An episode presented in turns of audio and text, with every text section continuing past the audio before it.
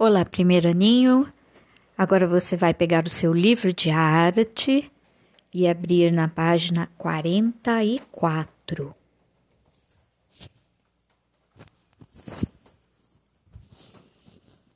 Tema número 2: o som e a música. Feche os seus olhos e sinta o som que está em todos os lugares. Você não pode vê-lo, mas pode senti-lo, não é? Basta ficar atento aos efeitos dos sons sobre as coisas do mundo. O que é o som? Todo som tem origem em uma fonte sonora. De modo geral, conhecemos as fontes sonoras da natureza, naturais, e as fontes sonoras tecnológicas, artificiais. Sons naturais: som de chuva, som de sabiá, som de um cachorro. Na página 45, sons artificiais: som de carro, som de despertador, som de violão, som de telefone. Agora, desenhe mais uma fonte sonora que você conheça. Não utilize canetinha para colorir, mas você pode usar o seu giz de cera, o seu lápis de cor. E abaixo, coloque um X para informar se esta fonte é natural ou artificial. Vá para a página 46.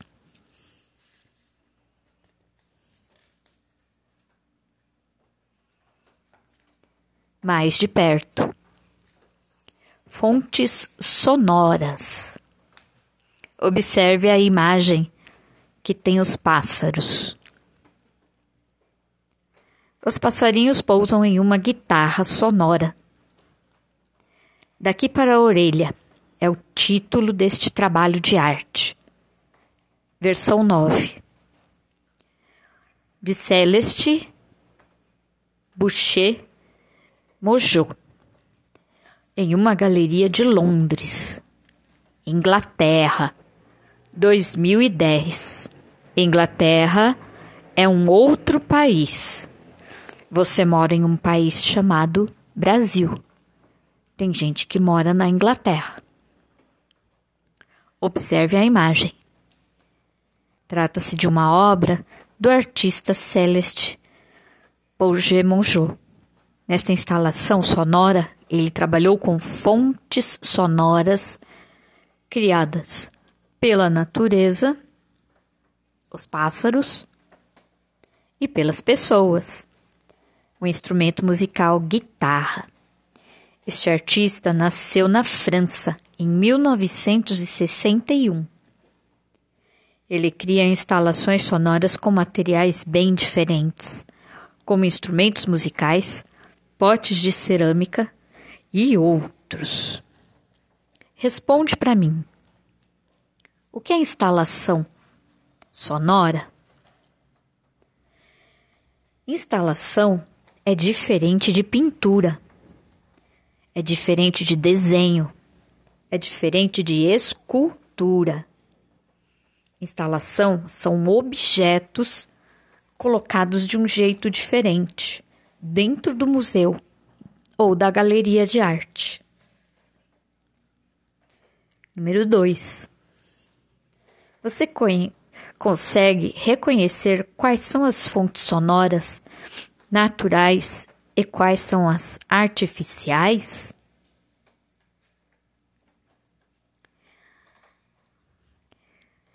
Faça essa pergunta também para a pessoa que está aí te ajudando a fazer a sua lição. Vá para a página 47. Veja esta outra instalação de arte. Observe como a instalação visual e sonora paisagem de cores, colors Escape. É vista do lado de fora. Uma grande estrutura colorida é montada para a realização desta instalação. Nos jardins do Museu Holborn, na Inglaterra, em, mil, em 2012. As pessoas podem entrar dentro dessa instalação. Imagine-se dentro dessa instalação colorida e repleta de sons musicais, cheia de sons musicais. Observe na foto as pessoas fazendo a visita dentro da instalação.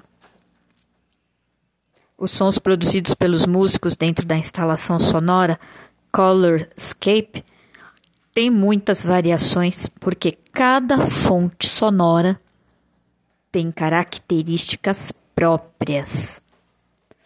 Cada fonte sonora tem o seu jeitinho próprio de ser. Vá para a página 48. Vamos descobrir parâmetros sonoros?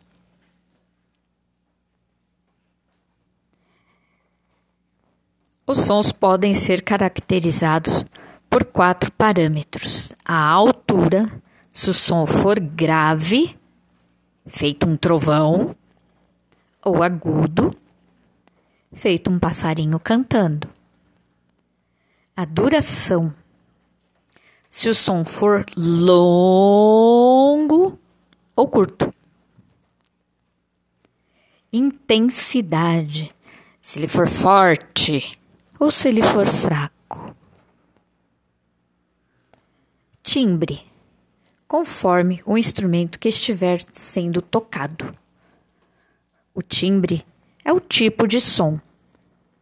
A sua voz é diferente da voz das pessoas que moram na sua casa com você. Cada um tem um timbre diferente de voz, um tipo diferente de voz. Número 1. Um, Preste atenção nos sons que você ouve neste momento. Percebe que há diferenças entre eles? Faça esse exercício.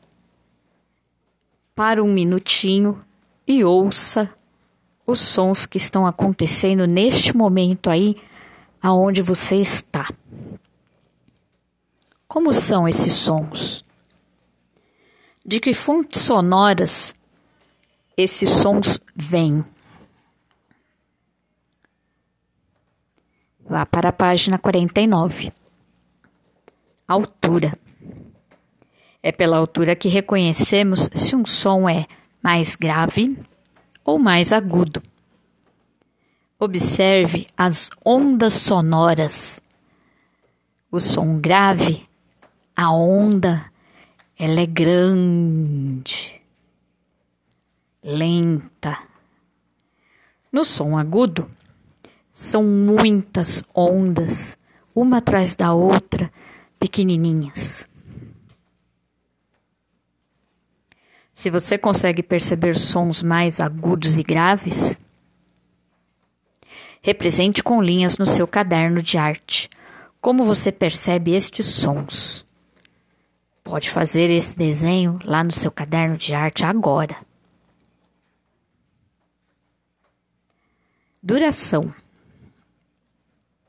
Ao ouvir uma música, podemos perceber os sons mais longos e os curtos. Percebemos a duração de um som pelo tempo em que ele permanece soando, permanece acontecendo. Ao ouvir uma música, podemos perceber os sons de diferentes durações.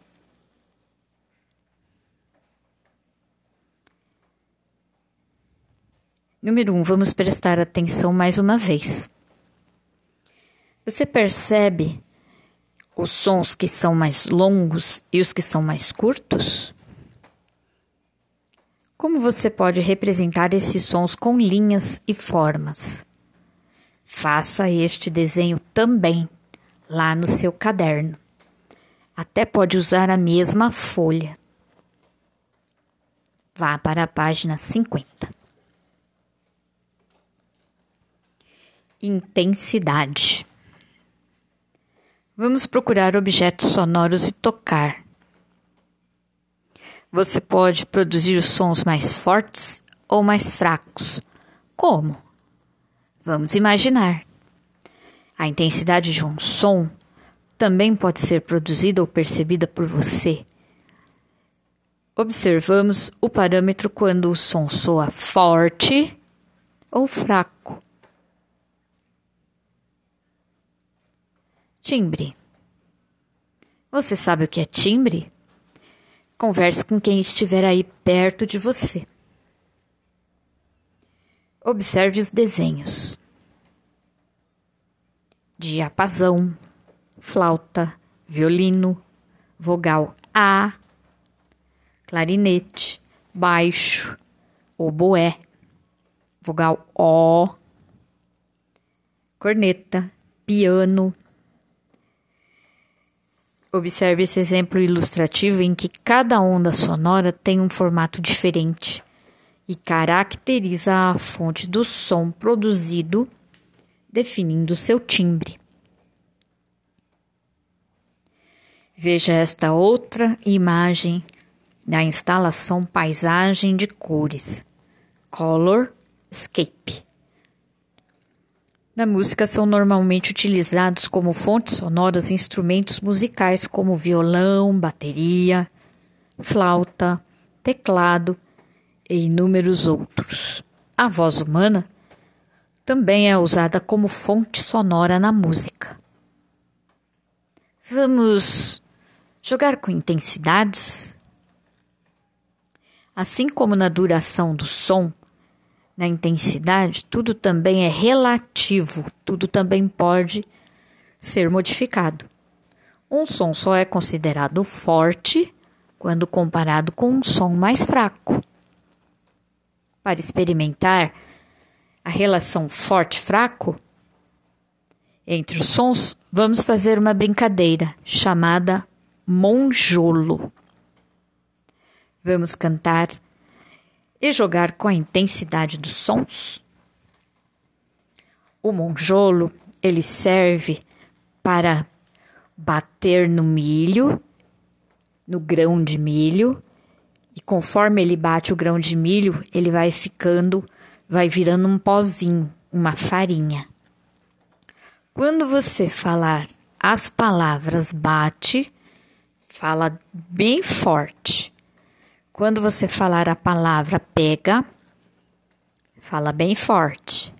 Quando você falar onde, fala bem forte. Quando você falar que, fala bem forte. E o resto da musiquinha você vai falar mais fraquinho. Então, fica mais ou menos assim: bate, monjolo no pilão, pega mandioca para fazer farinha. Onde foi parar o meu tostão? Que passou pela vizinha. Tostão é como se fosse um centavo de real.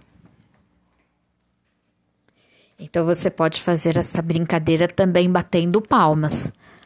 Quando você for cantar a palavra bate, Aí você bate palmas. Quando você for falar a palavra pega, aí você bate palmas. Quando você for falar a palavra onde, bate palmas. Quando você for falar a palavra que, aí você também bate palmas. Se você puder, olhe na internet o que é um monjolo para você conhecer esse instrumento, essa máquina grande que tem nos sítios nas chácaras para fazer farinha, farinha de milho. Vá para a página 52. Mais de perto. Paisagens sonoras. As primeiras pessoas que habitavam habitaram o planeta logo notaram que o mundo era repleto de sons.